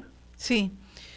Eh, sí, de Santi se ha tirado encima hasta Disney World, porque por ejemplo, e, en esta magnificación, este, de como, como lo que están tratando es de hacer bien grande eh, todo, saben que hay tanto prejuicio y desconocimiento, por ejemplo, con los temas de la comunidad LGBT, que entonces cogen, magnifican eso, se entran en estas guerras culturales y, y entonces se vuelven enemigos de los derechos civiles y de los derechos humanos de la comunidad LGBT y convierten y hacen que ocupe el campo de todas las otras discusiones, de todas las otras discusiones económicas, de justicia económica, de justicia este, de, de acceso a la salud, de inmigración, muchas otras cosas que son eh, eh, aplican a todo el mundo. Entonces, eh, quisiera saber, Disney World se les enfrentó con el tema de LGBT y, están de, en contra de, la, de, de esa visión homofóbica y transfóbica de la, de la eh, em, administración de Santis y ahora esto es una pelea en corte y es Disney versus de Santis. Este, pero mientras tanto, pues sigue la educación entonces ahora afectada, los maestros sin plaza eh, creciendo, los maestros con plaza este, amordazados, el sistema de salud sin atender. Eh, profesores, ¿qué, ¿qué opinan de esto y de lo que ha dicho eh, Francisco, en cuanto a esta dinámica partidista. Eh, Robert Benator y luego Carlos Suárez. Mire, yo quiero resaltar dos puntos. En el caso de, Disney, a DeSantis se le ha complicado un poco la vida porque detrás de toda la retórica hay una cantidad de dinero en impuestos que, y unos costos de correr ese condado, ese, ese, ese espacio, que eh, Disney sufragaba. Este, y en ese sentido, De Santis como que se ha echado un poco para atrás en su persecución porque hay unos efectos económicos y así lo vemos en todo Estados Unidos. O sea, esta política de derecha tiene efectos económicos negativos en la población y no es tan fácil de implementar. Eh, por ejemplo, ahora estamos hablando de los cortes de impuestos a las élites y a corporaciones que tienen un costo real en el Tesoro de Estados Unidos. O sea, que en ese sentido yo creo que va a haber una especie de pushback, vamos a decir, de pues, capitalistas a las repercusiones económicas de estas políticas de derecha extrema. Pero, pero a mí me impresionó un poco el, comentario, no me impresionó, pero me, me, alertó un poco uno de los comentarios que hiciste sobre el chat, que es, dividir los partidos en posturas ideológicas. O sea, los demócratas están a favor de la pedofilia, etcétera, y los republicanos son... Es, esa política ideológica de reducir debates a lo más simplista eh, creo que es lo más peligroso y lo estoy viendo no solamente del Partido Republicano, pero también de los woke y de, la, de, los liberales en el Partido Demócrata, que es reducir el debate a unas polarizaciones simplistas que nos permiten entonces hacer generalizaciones básicas. Y entonces y eso es un problema para la reflexión política y para la participación cívica porque te tienes que posicionar de acuerdo al debate imperante.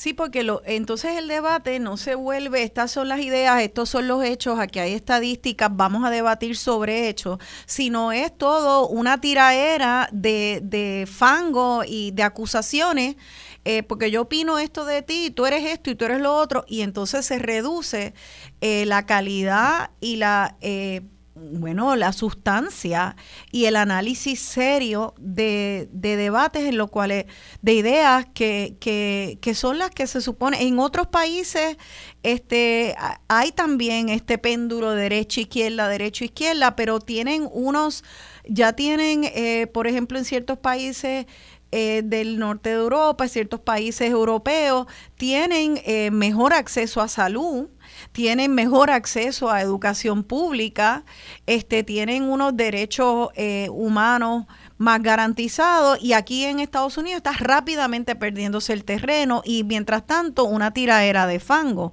Eh, profesor profesor eh, Carlos Suárez, ¿alguna opinión en cuanto a ese debate público y por dónde va en Florida en particular?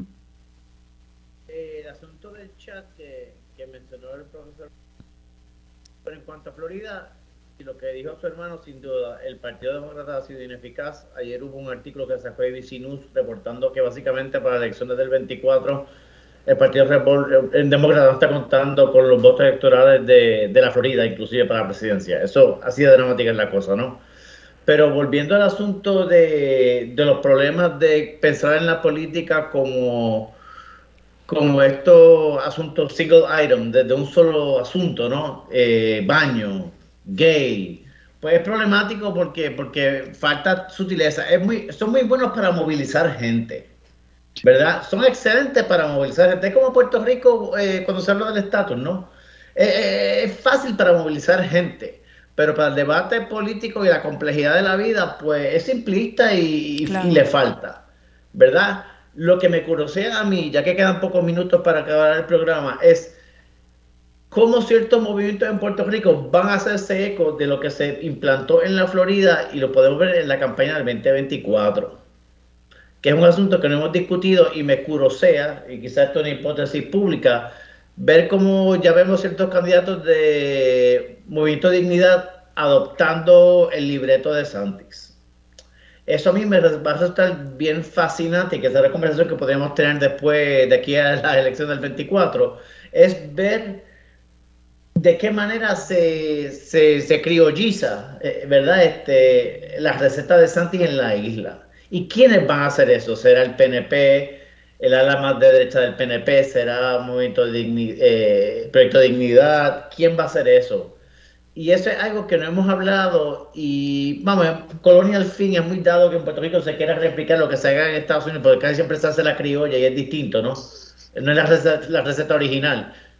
Pero me a ver qué se va a hacer de, de, la receta de Santi, qué se va a hacer en Puerto Rico con eso. Y me sospecho que vamos a ver mucho de eso. No sé si funcione, esto es una hipótesis al aire, ¿no? Eh, no tengo evidencia alguna, pero es algo que sí estoy planteando porque me esto de Santis quizás lo, vamos a ver una versión criolla, aunque no llegue a primera base en, los próximos meses, me sospecho. Ah, y, y, lo que es interesante es porque aquí en Puerto Rico ciertamente ya esa agenda de derecha eh, se ha impulsado y se ha impulsado eh, desde Proyecto Dignidad, desde el PNP, desde los mismos populares, distintas facciones de los populares, el, el el, el, ataque al derecho del aborto, que sin embargo se ha, en Puerto Rico se ha afianzado todavía, la población en general quiere defenderlo.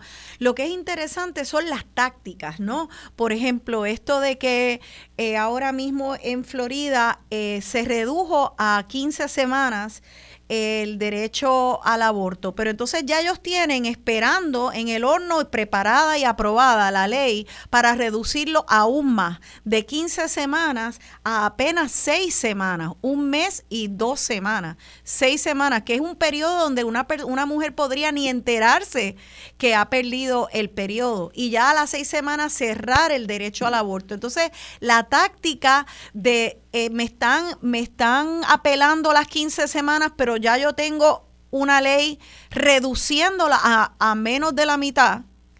Este, es, es, bien agresiva y es muy interesante, es parte de este estilacho eh, nuevo de De Santis, ¿no, Javier? Sí, mira, mira dos, varias observaciones, porque sé que el tiempo nos traiciona. Eh, yo creo que, sí, entiendo que se habla de la receta de Santis. Esta es una receta republicana de décadas que incluso se ve una línea directa de lo que le llamaban el Southern Strategy, de estrategia sureña de Nixon, que después Reagan en particular y los Bushes y obviamente Trump la manifestación más burda las guerras culturales, estos temas culturales, del género, del aborto, enfocarse en esos temas en vez de en otros temas. Así que De Santi simplemente es una extensión natural de lo que lleva Nixon, Reagan, Bush padre, Bush hijo y, y, su manifestación más burda en Trump. Y entonces eh, este de Santi simplemente lo que está es siguiendo en esa tradición, ¿no? Eso es lo primero. Lo segundo, eso va atado a cuál es la importancia que esta gente le ve de acaparar esas posiciones, porque eso es lo que moviliza a la base. Eso moviliza a la base. Entonces ya. Es movimiento, crean en esas posiciones, ¿no? Se está oyendo entrecortado, Francisco, se está oyendo mal. Que, que, yo no dudo que De Santis efectivamente cree en estas posiciones de ultraderecha, pero él también está haciendo un cálculo político de que se va a la derecha, de incluso hasta de Trump y de otros, con esto de hacer un llamado de que sean seis semanas, pero eso no es consono con la posición nacional. La inmensa mayoría del país, no obstante lo que esté diciendo algún troglodita en el chat, eh, la inmensa mayoría del país eh, de Estados Unidos es centro, eh, puede llamarle centro izquierda, centro derecha, como quiera, y está a favor de los derechos reproductivos de la mujer. No están con DeSantis, pero para él ganar la nominación, él está haciendo esa apuesta de todas estas guerras contra los gays, contra transgénero, contra el aborto, etcétera, pero va a tener un reto extraordinario el día de mañana en una, en una elección general, no para ganar la primaria donde dominan eh, la facción de ultraderecha de su partido, pues son los que militan y salen a votar, sino una campaña general, se la va a ver bien mal, pues son posiciones que no están alineadas con la masa de este país. La inmensa mayoría de este país no está a favor de que tú puedas andar con una pistola encima como si esto fuera en la época de los paqueros. La inmensa mayoría del país cree en derechos reproductivos, en derechos civiles y derechos humanos para los gays. Así es que estas son posiciones de ultraderecha que se toman por, una, por un acercamiento muy cínico y una estrategia política muy cínica para ganar la primaria, pero después el reto es cómo eso se traduce la campaña en la elección general. Eso está por verse. Y eso es lo que vamos a ver. Eh, ya viene en esta. Eh, va a ser interesante si le gana a Trump en las primarias. Este, hay gente que dice que no, que a pesar de todos los eh, problemas y los casos en contra de Trump, Trump sigue más fuerte en la base. Que en Florida los legisladores están tratando de mantenerse neutrales eh, a pesar de los llamados de DeSantis a que hagan campaña a favor de él en las primarias. Esto eh, es interesante. Eh, vamos a ver si pasa como Jeb Bush, que le fue muy bien como gobernador y cuando trató de tirarse a la palestra cayó como guanábana al piso, o si esto es un astro que va ascendiendo. yo creo que lo más importante es que sepamos que es un tipo joven inteligente, con mucha educación, que ha sido muy rápido, muy efectivo en, en, esta política de quitar derechos fundamentales, de atacar a, las ideas, la libertad de ideas y de debate eh, en los espacios académicos, desde elementales hasta de educación este, universitaria, para mí es un tipo peligroso, hay que velarlo y no podemos dejar de tener estas conversaciones públicas y políticas eh, porque lo que creemos que son derechos fundamentales humanos que podemos, que tenemos y que no nos pueden quitar, están colgando de un hilo. Así que les agradezco muchísimo a los tres por estar en esta conversación hoy aquí. Se nos acabó el tiempo. Gracias, gracias a los dos profesores, Carlos Suárez, Robert Benator, y por estar aquí. Espero que entonces cuando vengan eh, otra vez estas elecciones y veamos quién sale ganador de, las primarias republicanas, volvamos a hacer algún comentario porque hay que velarlo, hay que velarlos y hay que movilizarnos. Eh, y a ti, Francisco, gracias por estar de nuevo en el programa y espero que ahora eh, eh, también que estemos velando lo que está pasando en ese partido y a los demócratas, pues vuelvas otra vez a participar más acá. Encantado y gracias y feliz domingo a todos. Gracias, igualmente. Saludos y será entonces hasta el próximo domingo que se despide su servidora Rosana Cerezo, invitándolos, al igual que esta canción con la cual me despido, a que imaginemos un mundo sin fronteras, con amor, entendimiento dentro de la diversidad y la diferencia de opiniones. Será hasta el próximo domingo. Tengan feliz domingo todos.